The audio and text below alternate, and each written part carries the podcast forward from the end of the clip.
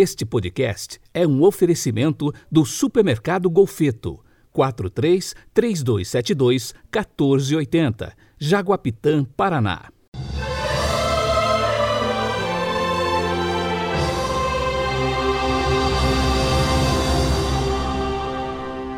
Terça-feira da Semana Santa, 30 de março de 2021.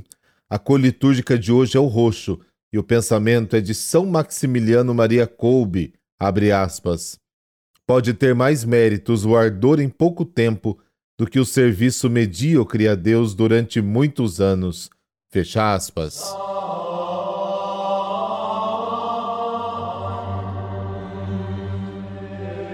Pelo sinal da Santa Cruz, livrai-nos Deus, nosso Senhor, dos nossos inimigos. Deus eterno e todo-poderoso, dai-nos celebrar de tal modo os mistérios da paixão do Senhor, que possamos alcançar vosso perdão. Amém.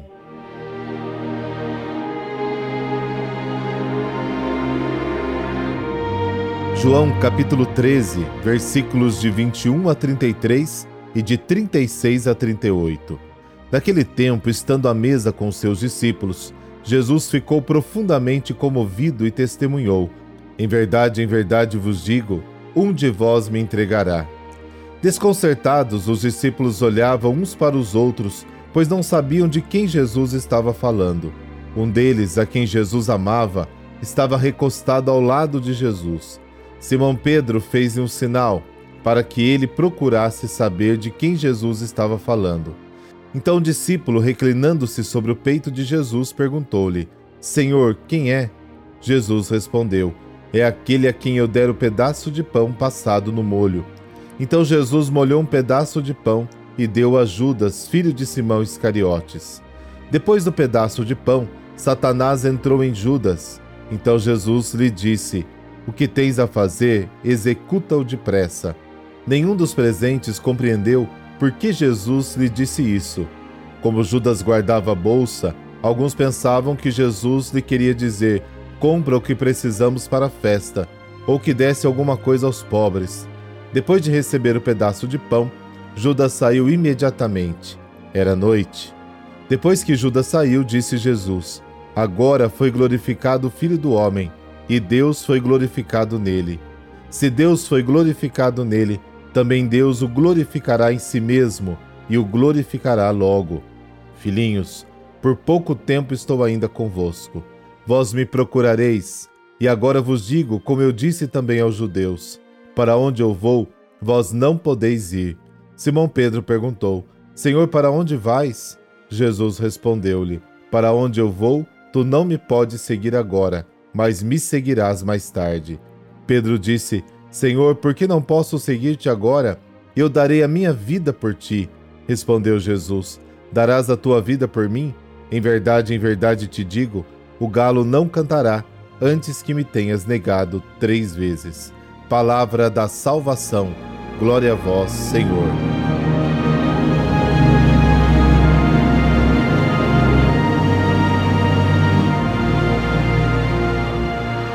Jesus já havia falado de forma enigmática em relação ao amigo que o trairia, João capítulo 13. Mas agora ele denuncia claramente o traidor e é tomado por uma profunda angústia.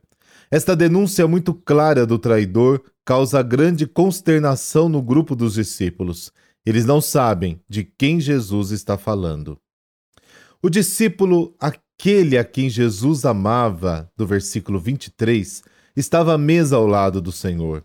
Segundo o costume greco-romano, difundido também na Palestina, os comensais reclinavam-se nos assentos, apoiados no cotovelo esquerdo, enquanto com o braço direito comiam e bebiam. Nesta passagem, aparece pela primeira vez em cena este discípulo sem nome, de quem falaremos também em outras partes do Evangelho. Na passagem da morte de Jesus, capítulo 19, na descoberta do túmulo vazio, capítulo 20, e na passagem da pesca milagrosa, capítulo 21. Jesus aceita o pedido do discípulo e aponta para o traidor.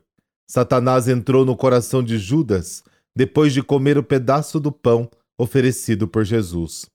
O inimigo de Deus se apodera do traidor, mergulhando nas trevas da incredulidade e do ódio, até que se consuma o maior crime, a morte do Filho de Deus. Com a entrada de Satanás no coração de Judas, os eventos se precipitam. Por isso, Jesus exorta o traidor a se apressar em executar o seu plano criminoso. O traidor sai da luz, abandona Cristo, a luz do mundo, e mergulha nas trevas da noite. No coração de Judas, a luz da fé se apagou, nele reina a escuridão da incredulidade do ódio. É noite, como diz o Evangelho. Assim que o traidor sai, Jesus abre seu coração aos amigos que o cercam. Ele sabe que está na véspera de sua morte e por isso ele sabe que está na véspera de sua morte e por isso se preocupa em explicar-lhes o verdadeiro significado de sua partida deste mundo. Sua morte na cruz não é sua derrota, mas seu triunfo, sua glorificação e seu retorno ao Pai. Com sua paixão e morte, Jesus realiza o desígnio de salvação desejado pelo Pai com obediência heróica e mostra até que ponto ama a Deus e as pessoas. Por meio da glorificação de Jesus, a glorificação do Pai também é realizada. Deus é glorificado por Jesus e em Jesus. O Pai é glorificado pelo Filho, com a exaltação de Jesus no trono real da cruz. Deste trono, Jesus manifesta plenamente sua divindade e atrai todos a si. O apelativo filhos, usado por Jesus, expressa todo o amor e confiança aos seus discípulos. Jesus avisa seus amigos que está para deixá-los. Neste momento, eles não podem segui-lo, eles se juntarão a ele sim, mas será mais tarde. O regresso de Jesus ao Pai não é um caminho confortável, mas de dor, alude à sua paixão e à sua morte. Pedro, no momento presente, não consegue imitar Jesus, apesar de sua declaração de fidelidade a ponto de sacrificar sua vida. Ele seguirá o Mestre com a prisão e a morte, mas não já. Diante da insistência de Pedro em afirmar sua fidelidade a Jesus até o sacrifício de sua vida, o Senhor prediz sua negação iminente.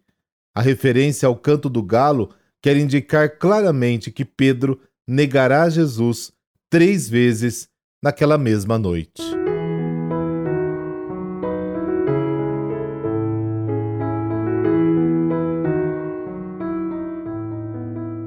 E hoje a igreja celebra São João Clímaco. No século IV, depois das perseguições romanas, vários mosteiros rudimentares foram construídos no Monte Sinai. Neste local, os monges que se entregavam à vida de oração e contemplação. Esses mosteiros tornaram-se famosos pela hospitalidade para com os peregrinos e pelas bibliotecas que continham manuscritos preciosos. Foi neste ambiente que viveu e atuou o maior dos monges do Monte Sinai, João Clímaco. João nasceu na Síria por volta do ano 579. De grande inteligência, formação literária e religiosa, Ainda muito jovem, aos 16 anos, optou pelo deserto e viajou para o Monte Sinai, tornando-se discípulo em um dos mais renomados mosteiros. Isso aconteceu depois de renunciar à fortuna da família e uma posição social promissora. Preferiu um cotidiano feito de oração, jejum continuado, trabalho duro e estudos profundos. Só descia ao vale para recolher frutas e raízes. São João Clímaco decidiu nunca mais comer carne, fosse ela vermelha ou branca. Também passou a sair de sua cela apenas para participar da Eucaristia aos domingos. Sua fama se espalhou e muitos peregrinos iam procurá-lo para aprender com seus ensinamentos e conselhos. Inicialmente, eram apenas os que desejavam seguir a vida monástica, depois eram os fiéis que queriam uma bênção do monge, já tido em vida como um santo. Aos 60 anos, João foi eleito por unanimidade abade geral de todos os eremitas da Serra do Monte Sinai. Neste mesmo período, ele escreveu muito, e o que dele se conserva até hoje é um livro chamado Escada do Paraíso. Seu sobrenome Clímaco, clímax, em grego, significa aquele da escada, e foi lhe dado em homenagem ao livro que escreveu. No livro, ele estabeleceu 30 degraus necessários para alcançar a perfeição da vida. João Clímaco morreu no dia 30 de março de 649, amado e venerado por todos os cristãos do mundo oriental e ocidental, sendo celebrado por todos eles no mesmo dia do seu falecimento.